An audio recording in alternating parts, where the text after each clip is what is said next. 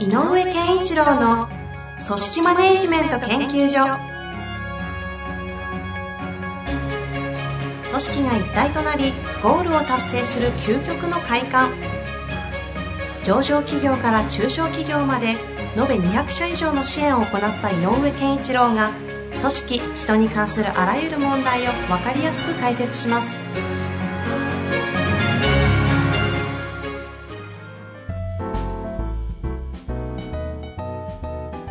こんにちは、遠藤和樹です。井上健一郎の組織マネジメント研究所。井上先生、本日もよろしくお願いいたします。よろしくお願いします。さあ、今日はですね、はい久々に雑談をしてたところ、最近こういろいろね、テーマがあるそうですので、はい。井上先生の持ち込み企画ということでやっていきたいと思います。はいよろしくお願いします。はい。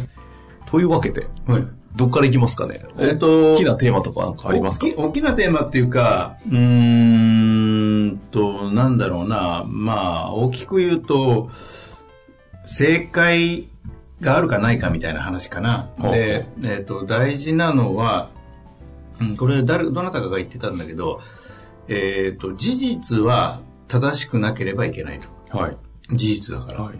だけど、意見は正しいかどうかではなくて、なるほどと思えるかどうか。うん。つまりこう、妥当な、妥当性って言ったらいいの？あなるほど、そう考えるんならそうだねって、だと、納得とか。納得度とか、うん、そういうものが根拠があるとか、理由がはっきりしてるとか、あそういう理由でこの意見なんだねっていう、その意見にはの裏っ側にあるものを明示したと、あー言ったときに、相手が、なるほど、そういうことならそうかもしれませんねと。うんうん。だから意見っていうのはある意味、それぞれが持つ仮説なので、あの正しさではないね。うんうんうんで、根拠がどれだけあるかみたいなことなんで、で、何が言いたいかというと、まあ事実は正しくっていうのはあすごくあるので、えっ、と、この二つで一つは事実情報をしっかりたくさん集めなきゃいけないなっていうのはやっぱり感感じてるんですよ。はい。はい。で、えっ、と、少ない情報で結論付けちゃう場面がやっぱ多いなと思ってるので、これちょっと気をつけなきゃなっていうのはよく目にします。それは、あの、まあ、コンサルティングというか、うんいろんな組織を見ていてですか？で、こんなことが起こってるんですとか、例えばセミナー会場で受けた質問で、え、それってこういうことはあるんですか？って言って、あ、それはちょっとわかんないんですけど、とかっていうようなね、あー。僕からしたら欲しい情報なんだけど、それは知らないけど、とにかくなんか最近辞めるやつ多いんですみたいなね、例えばね、うんうん。えーようなことが起こっていて、で、えっ、と、情報が集まってないかのに、あの、判断するのは経験則から判断して、たおそらくこうなんじゃないって言ってるから、それ自体がなんかちょっとずれてるような、はいはいはい。っていうのが一つね。はであの、情報の集め、事実情報を集めないから、多く集めないから、そこから立てる仮説が貧弱っていう問題が。あとはさっき言った意見を言うって、で、事実はもう確かにその、たくさんの情報を集めて、分、まあ分析的に見てもいいから、そうするとより精度の高いものに近づける。うん。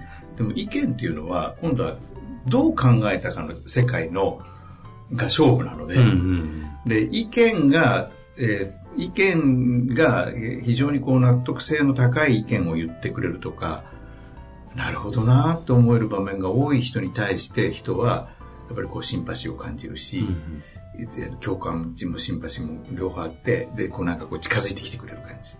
で、こちらから言えば言ったことが聞いてもらえる。うん。はい。なので、意見形成力ってすごい大事だなと思ってるんですよ。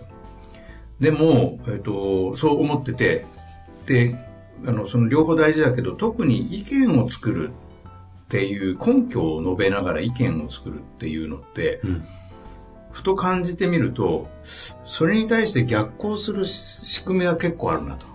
と言いますと？うーんと、こういう手順でやりましょうっていう、まあちょっと一概に全てを言ってしまったら危険だけど、マニュアルがとか、それから、営業なんかではローブルなんかも一一種そうかもしれない。形が決まっちゃうとね。とか、えっ、と、すごく丁寧にツールが揃ってる場合。はいはいはい。やるべきこと、記入すべきものとか、えー相手に渡すものとか、いろんなものでこう、ツールが揃いきってると、なんでこのツール使ってるのかとか、わからず、これ今度、これ、あ、じゃあ分かった、そこまで行ったのね、じゃあこの、この B のシートをお客さんと相談して埋めてね、みたいなことって起こる。うんうん。とか、えっ、と、製造でも、えーこれを覚えてきたんなら、次この手順だから、これを覚えてねっていう、なんかこう、あるんだけど。はい、はい。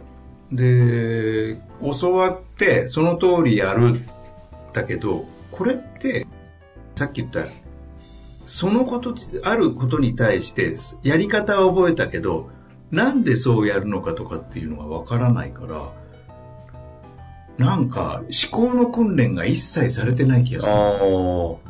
で、大きい企業とか入ると、なおさらその傾向は、なんかそんなことをもう考えることもないぐらい日常で仕事がこう身についていっちゃいますし。でしょね。でありますよね。で、そんなことで言ってた時に、ある時、えっ、と、ある時、あ、でも、あ、き君だったらどう思うの？これっていうことを聞いたことがあるのね、うん、うん、うん。あのなんなんか、なんか違うんじゃないかなと僕は思ったので、えっ、と、あの、ある、あの、飲食の、うんと場面なんだけど、はい。えっ、と、いや、お客さんにこうやって出してるんですとか、こうやってこうやってるんです。なんか無駄な気がするなっていうか、なんか、えっ、と、バカ丁寧な計算かな、それ。うんうんで、なんでそうやるの？いや、だから言われた通りにやってるんですと。いや、でもさ、僕だったらそれちょっとうざったいんだけど、その声掛けとか、うん、うん、うん。どうなるのそれって。いや、でも、とりあえずやってみないと分かんないですから。とりあえずやってみろって言われたからやってるんです。で、どう感じるのって聞いたら、感じてないんだよね。うーん。で、もう一回聞くよ。これ、で、まあ、とりあえずその会社が何のためにやってるか分かるので、うん、うん。会社で言ってるじゃんって、よく。その、おお客様目線に立って、先にまず手を打とう。うん、うん。ね、先回りしようなんて言ってるよね。これ、そう考えると、これって何のため、それに近づいてるのとかってうんうんやっていったら、意外と、その彼、彼なんだけど、彼が言ったことは、あ順番違いますねって言ったのね、あうん、うること。ん。先にこっちやった方がいいですねって、後でこれ持ってきた方がいいですよねって言って。いや、そうだよねって。って言った。うん、うん、うん。で、これはマニュアルとは違うのよ。うん、うん、うん。でも、この人に対しての腹落ちが一番大きい。だからその人のその後の動きはいい、良くなったっていうのが、その上の人から聞いた方がいい。へえ。っていうことは何かっていうと、はい目的のために自分で考えるっていうことがされてるかされてないかの差なの。ああ。目的があって、うん。これが、要は自分の中で腹落ちできてるかどうかで。そう。まあ、そりゃそう。で当たり前でしょ？確かにそうです当たり前の話なんだけど、とにかく言ったことまずやろうよっていうものが大きいのと、やっぱ今の人たちが言われた、言やり方があるんだろうから言ってください、教えてくださいのモードも強いので、うんうんうんうん。確かに。うん、だから言うと、あ、そうなんですねってやるんだけど、その通りやり続けちゃう。ああ。高級、あ、そう、高級な和料理屋さんとか、は結構高いところで、そんなしょっちゅう行くわけじゃない。はい。行って不満足な時あるのよ。うんうんこれね、例えばあの和食だとこう中井さん的な方うん。、えアルバイト、えはいはいはい。棒読みのしょうあの説明。あ、あの、食事の。はいはい。これはどこどこのだから、これじゃないねんで、うんブンブンブンって手順通り語るんだよね。はいはい。それが分かるからすっごい気持ち悪い。あ。なんかもう、型、型に押し込められた。だったら AI でいいじゃんみたいな。って思うので、で、やっぱり、ベテランなんかで気持ちいいな、この、この方って思う時って、すごく不自然に一個ずつに触れてって、うん。こっちに入るようにしてくれてるから、っていうようなことなので、つまり、えー、何を最近一番感じたかというと、えー会社の中とか若い人とか手順とか手法とかあるだろうけど、やっぱり、ホワイなぜこれをやらなきゃいけないのかに戻ってほしいんだよね。うん。それであ改めてここでで、その話ですか。うんで、はいで、で、これをやるためには他の方法はないのって自分なりに一回見つけてほしい。うん。言われてる方法じゃなくて、自分なりになったらどうするっていうのを、無理やりでも別な方法を一回考えてほしいのよ。その思考訓練的にですか？そう。ああ。それで、両方やってみて、はい自分でどっちがいいか実感してほしい。あでこれやるとね、考えて自分がやったものが良かった時の、これやっぱり体感、快感的体感って言ったら、ん。あるので、あの、考えるの楽しくなるから。うーん。ああ、その経験がないからね、考えるきっかけがないけど。だからさっき言ったみたいなことが現場で起こったりする。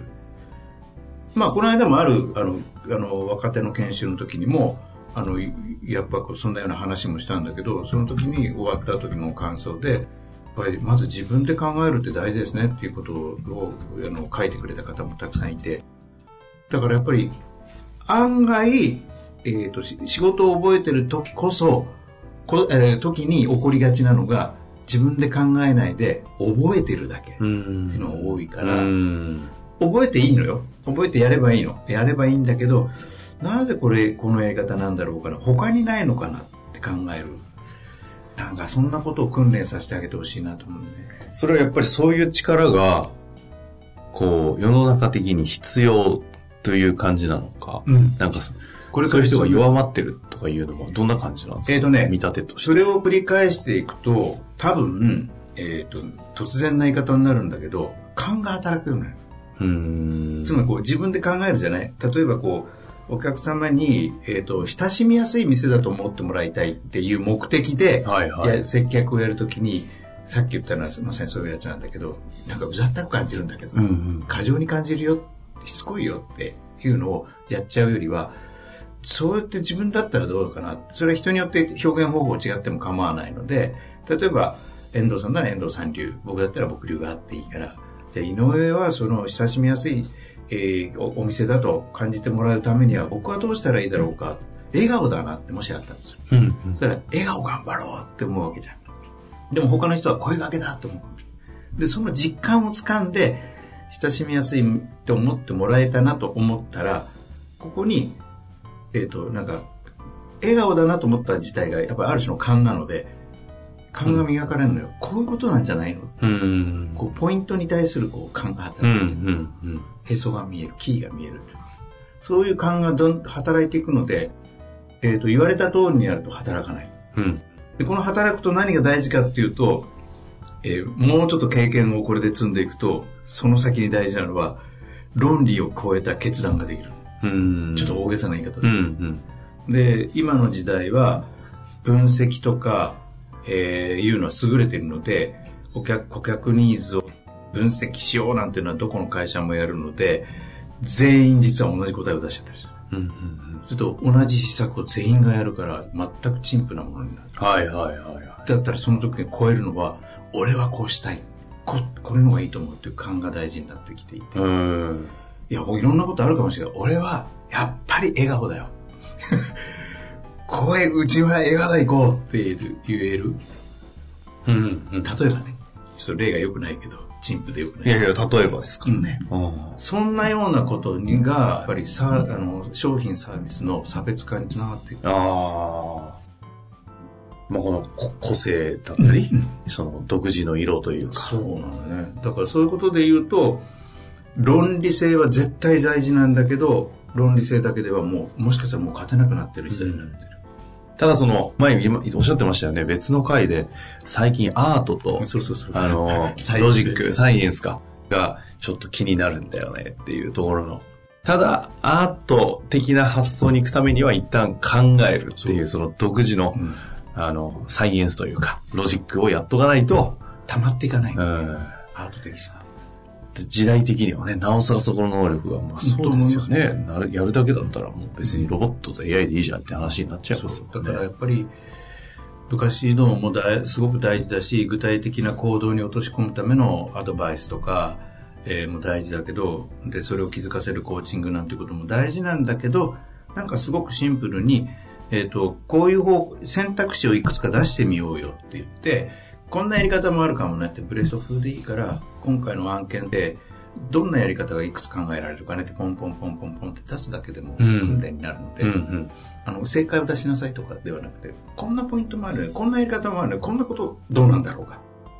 なんちゃってみたいなのをたくさん出して、あ、これ面白いね、やってみようよっていう風になったら、多分それが部下が言った意見だったら部下は喜んでやるし。うん。なんかそういう、前僕は、君ならどう思う？っていう風に、えっ、と、君なりの考えをまとめなさいっていういきなりのモードのようなことを言ってたんだけど、その一歩手前。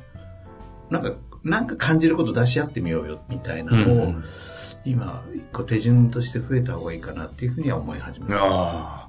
まあある種ちょっと無駄をやってみようみたいな感じですよねそうそうそう。そう一旦止まって。まあという。ちょっとなんかいろいろ取り、あの、取り留めのない話になりましたけど。いやいや、今日そういう回ですからね。でも、ホワイが改めて、そうそもそもなぜかみたいなところに立ち返って、だとしたらっていう思想あの発想。だとしたらですね、キーワードは。if so. if so. というわけでね、はい。ちょっと、この回、一週間ぐらい、if so な、ちょっと、仕事をしていただきたいですかね。はいまあ、というわけで、たまにはね、こういう持ち企画、持ち込み企画やっていきたいと思います。井上先生、ありがとうございました。ありがとうございました。